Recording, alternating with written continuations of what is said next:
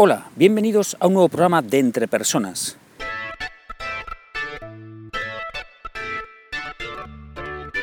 Un podcast donde hablamos sobre todo lo relacionado con las habilidades y competencias en las organizaciones. Mi nombre es Raúl García y podéis encontrarme en la web www.entrepersonas.com. Hoy es día 18 de septiembre de 2016 y este es el programa número 41 de Entre Personas. En este programa voy a hablar bueno, voy a exponer un caso práctico en el que, bueno, que me va a dar pie para hablar sobre la orientación al cambio. Voy a reflexionar sobre un, caso práctico pues que los que estamos al tanto de las noticias tecnológicas conocemos, sobre todo de las noticias tecnológicas que vienen de la manzana, de la, no de la gran manzana, sino de la manzana de Apple. Así que vamos allá.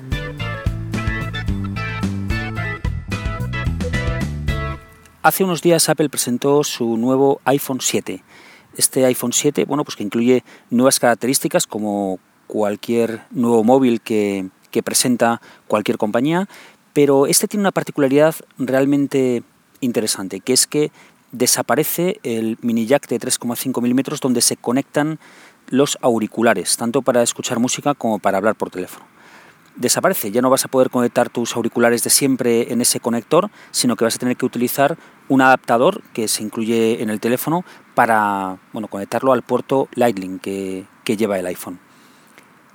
Bueno, están corriendo ríos de tintas sobre el porqué de este, de este cambio, por qué desaparece este, este mini jack.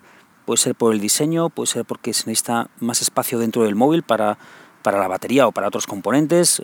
Puede ser porque es una tecnología obsoleta. Lleva, la verdad es que esta clavija lleva con nosotros más de 100 años, por lo tanto Apple considera que es una tecnología ya obsoleta y que se pueden conseguir pues mayores calidades de audio utilizando otros puertos, bueno, etcétera, etcétera. Pero la situación es esa, que realmente eh, ha desaparecido, ya no está.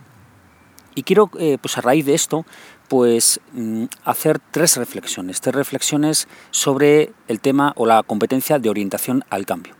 La primera es que nos imaginemos que formamos parte de, Apple, que trabajamos en esa empresa y que, bueno, pues que en un momento dado llega, llega a la reunión nuestro jefe o, el, vicepresidente o quien sea, o Tim Cook, por ejemplo, y, nos dice, mm, mirad, mm, el puerto de audio va a desaparecer en el próximo iPhone. Así que tenemos que valorar qué es lo que podemos hacer, qué soluciones podemos dar pues a, la reacción que pueden tener clientes de futuros clientes que, van a comprar el iPhone. Yo estoy convencido de que esta reunión se ha tenido que dar. Esta, bueno, esta exactamente no, pero bueno, alguna reunión parecida, es decir, en la cual pues un equipo de trabajo realmente analizara eh, bueno, pues qué cambios eh, supondría eso en el, en el, consumidor, en el cliente y tratar de dar soluciones. ¿no? Eh, imaginemos que estamos en esa reunión y, que nos lo sueltan esto, ¿no? de que, mira, este puerto ya no vas a poder conectar los auriculares donde los conectabas antes. ¿no? Em, ¿cuál, ¿Cuál sería nuestra reacción? ¿Cuál sería esa actitud que nosotros mostraríamos ante ese cambio que, que la verdad es que puede parecer eh, sorprendente o puede ser incluso hasta puede parecer una locura, ¿no? Eh, a lo mejor pues eso, pues a lo mejor eh, eh, diríamos que es, una, que es una tontería, pero ¿a quién se le ha ocurrido? ¿Pero, pero ¿por qué vamos a tener que hacer eso? ¿Pero que nos vamos a ganar muchos enemigos? ¿Que, vamos a aparecer en todos los blogs de tecnología poniéndonos a parir? Bueno, ¿cuál sería nuestra actitud? Esa primera actitud hacia ese cambio que, rompe con, años de, tradición.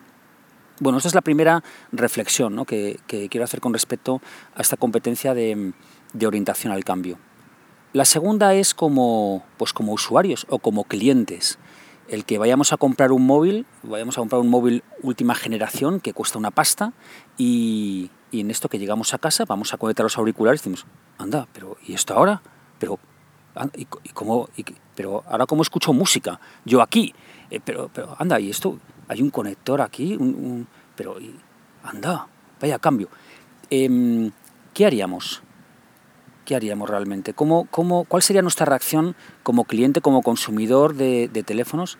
Eh, o incluso, si no somos consumidores de teléfonos eh, de Apple, ¿no? de, iPhone, ¿no? y somos de otra marca, de Samsung, Huawei o, cual sea, ¿no? Oye, mira, han quitado el conector este de audio de... ¿Cuál sería nuestra reacción? Bueno, estos están ya eh, a punto de quebrar, esto va a ser el fin de Apple, se acabó el iPhone, la gente no lo va a comprar. Eh, ¿Cuál sería esa actitud, esa primera actitud? Es lo primero que nos vendría a la cabeza, ¿no? Bueno, esta es la segunda reflexión. La primera como, como una persona que está en una reunión y le proponen algo descabellado y algo descabellado, algo que rompe, ¿vale? Rompe con la tradición de hace años. Eh, otra que es como cliente, como consumidor, que nos dice, mira, ahora esto no es así. Y la, y la última, la última reflexión, yo ante una situación así también me pongo en la piel de esas personas que tienen que tomar decisiones en empresas que, bueno, pues que producen estos mini jack, eh, que producen, que los fabrican, que, bueno, pues que hacen para, para los teléfonos y para, y para auriculares. Mm, es evidente que este cambio que ha provocado, uno que está provocando Apple con el iPhone, yo creo que, evidentemente se va a extender al resto de teléfonos, se va a extender al, resto del mercado. ¿no? Yo creo que se, quizá no en un año, pero probablemente en dos, en tres años veamos cómo, cómo ya estas, pues estas clavijas van desapareciendo. ¿no? Todavía habrá aparatos que, las tengan, evidentemente, pero vamos directamente pues yo creo que abocados a una solución wireless, ¿no? una solución pues por Bluetooth o por otras tecnologías que, no conocemos ahora, pero evidentemente sin estar enganchados a un cable. Cada vez que queremos escuchar o queremos hablar por teléfono o queremos conectar unos altavoces en casa o, lo que sea. ¿no?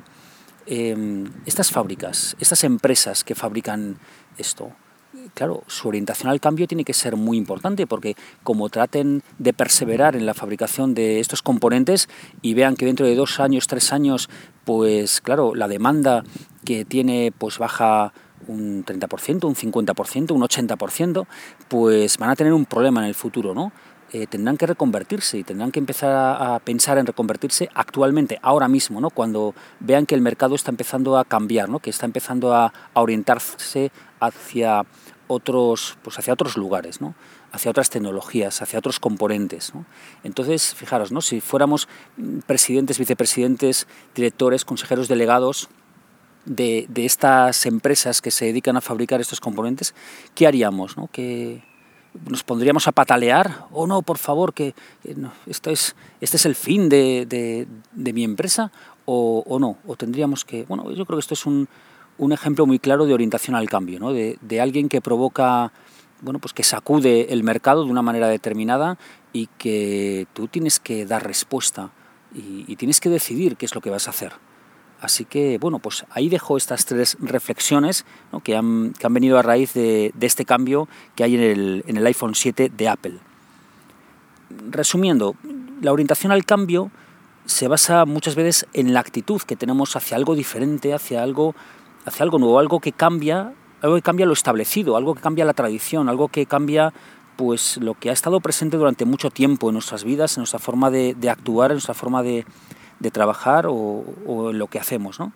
¿Cuál, es, ¿Cuál es nuestra reacción instintiva ante esto? ¿no? Y por eso he planteado tres escenarios. ¿no? Uno como trabajador de Apple, otro como cliente o como consumidor de, de móviles y otro último como, bueno, pues como directivo de, de empresa que se dedica a fabricar estos mini jack para móviles.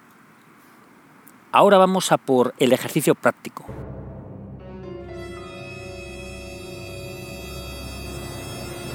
Y el ejercicio práctico que, planteo es un ejercicio de memoria.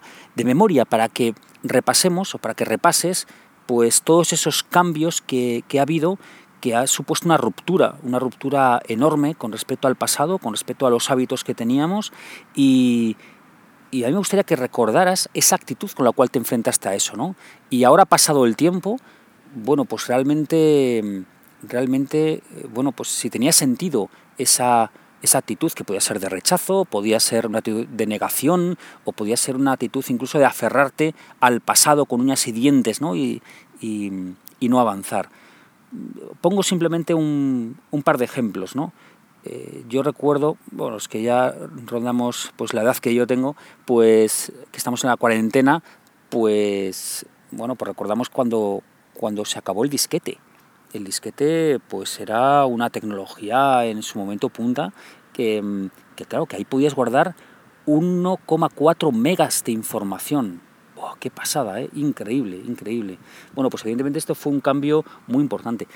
Ojo, también el, adiós a las grabadoras de CD, a las grabadoras de DVD que hay ahora mismo en los portátiles. Uno se va a comprar un portátil actualmente y ya no viene con grabadora de CD, ya no viene con grabadora de DVD. Incluso, eh, evidentemente, viene sin lector de CD, sin lector de DVD.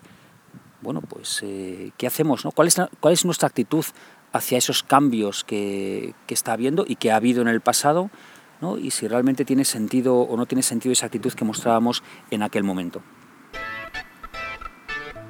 Bueno, por último, para terminar, bueno, pues un par de cuestiones. La primera es que ya sabéis, eh, os agradecería un montón pues que puntuarais eh, positivamente este podcast en vuestro, eh, bueno, en la plataforma en la que, la que utilizáis para escuchar este podcast, ya sea en iVoox, ya sea en, en Spreaker, en iTunes, bueno, pues cual, cualquiera que sea.